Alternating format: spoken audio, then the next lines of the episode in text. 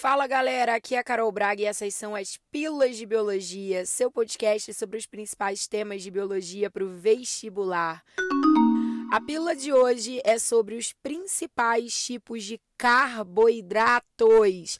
Você sabe reconhecer quem é uma pentose? Você sabe reconhecer quem é glicogênio, amido, quitina, sacarose, frutose e amiguinhos na fila do pão? Ah, meu bem, porque você vai ter que saber. Porque isso não cai, isso despenca em todas as provas de vestibular e no nosso queridíssimo Enem.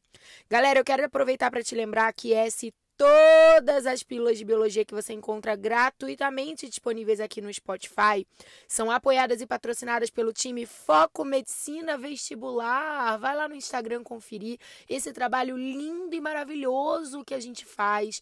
Arroba Foco Medicina Vestibular, aprovando o maior número de vestibulandos para as universidades públicas de medicina desse Brasil. Se você é vestibulando de medicina e quer conhecer mais sobre o nosso trabalho, quem sabe vir fazer parte do melhor time de vestibular de medicina, vem que vem.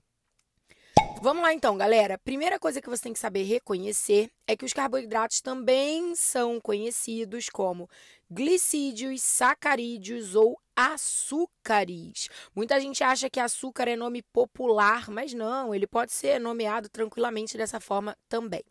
Bom, essas moléculas são formadas essencialmente por carbonos, hidrogênios e hidroxilas, geralmente apresentando as funções cetona ou aldeído. É bioquímica, né, gente? Não tem como fugir desse tipo de conhecimento.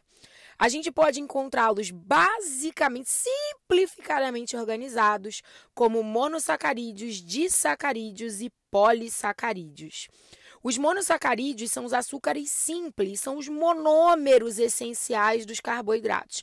Apresentam inclusive uma fórmula química geral, CNH2NON, o que faz todo sentido, né?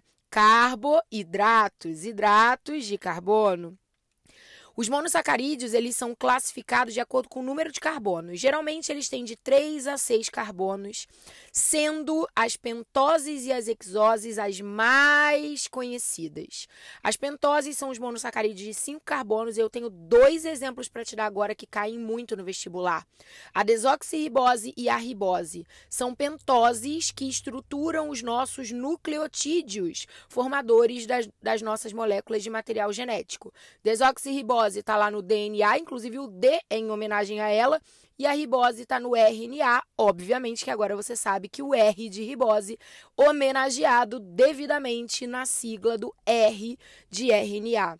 É até muito legal te lembrar que essas pentoses que eu acabei de exemplificar não são carboidratos de função energética. Muita gente acha que todo carboidrato, a única função na vida que um carboidrato tem é o fornecimento imediato de energia para as células. Isso não é bem verdade. Embora as hexoses, ou seja, os monossacarídeos de seis carbonos, dona glicose, frutose e galactose, sejam sim os compostos orgânicos de uso energético preferencial pelas nossas células, mas não é uma regra geral para todo carboidrato. Existem carboidratos de função estrutural, como as pentoses que eu acabei de falar, como daqui a pouquinho a gente vai ver alguns exemplos de polissacarídeos estruturais, assim como existem carboidratos que atuam como reserva energética e não para uso imediato de energia. Então abre a cabeça aí que tem muita coisa para saber, viu? E tem muita pegadinha para você não cair mais. Vamos agora falar dos disacarídeos. Eles são dímeros, formados a partir de dois monossacarídeos ligados por uma ligação glicosídica. Existem três disacarídeos muito comuns e que caem absurdamente nas provas que você tem que saber na ponta da língua.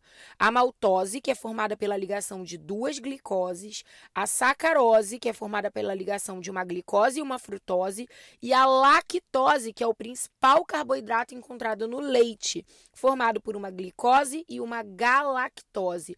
Muita atenção para aquelas questões que falam sobre digestão. É muito comum encontrar questões que vão te perguntar quais são os produtos da digestão da sacarose, lactose, maltose, você tem que saber na ponta da língua.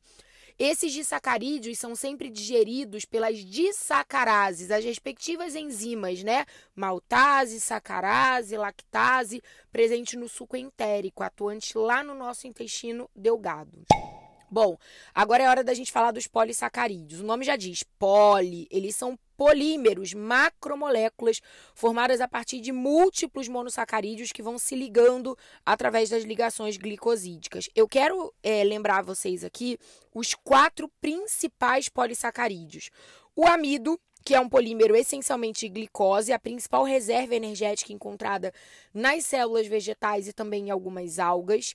O glicogênio, que é o nosso polímero de glicose, que funciona como reserva energética em todos os animais e também nos fungos, no caso os animais estocado principalmente no fígado e nos músculos. Tem a celulose, que também é um polímero de glicose, mas não tem nada a ver com reserva energética. A celulose ela vai estar estruturando esqueleticamente a parede celular vegetal e é o carboidrato mais abundante do planeta. Cultura geral, praticamente um google.com.br. Temos também a quitina, que é um polímero não formado por glicose, muito cuidado com isso o monômero de formação da quitina, ele é um monossacarídeo aminado, chamado de N-acetilglicosamina. Não precisa decorar, mas é bom ter essa noção de que tem uma diferença aí. Ele está presente na parede celular dos fungos, no exoesqueleto de todos os artrópodes e mais em uma série de estruturas rígidas, portanto, esqueléticas, estruturais, espalhadas pelo reino animal. Olha aí, ó, exemplos de carboidratos, amido e glicogênio com função energética e celulose e quitina de função estrutural. Nenhum desses exemplos agora representam aquele clássico que todo mundo decora no sexto ano, né? De que carboidrato é para uso energético imediato das células. Ok?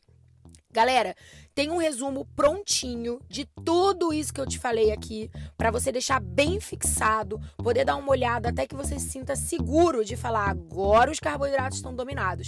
Te esperando lá no meu Instagram, arroba professora Carol Braga. Lá nesse mesmo Instagram, eu te aconselho a clicar no link que está disponível na bio e vir fazer parte da maior comunidade de biologia para vestibulandos de medicina que eu tenho disponível gratuitamente no Telegram, com aulas, inclusive, ao vivo, todas as quintas quintas-feiras às 19 horas no canal do YouTube do Foco Medicina.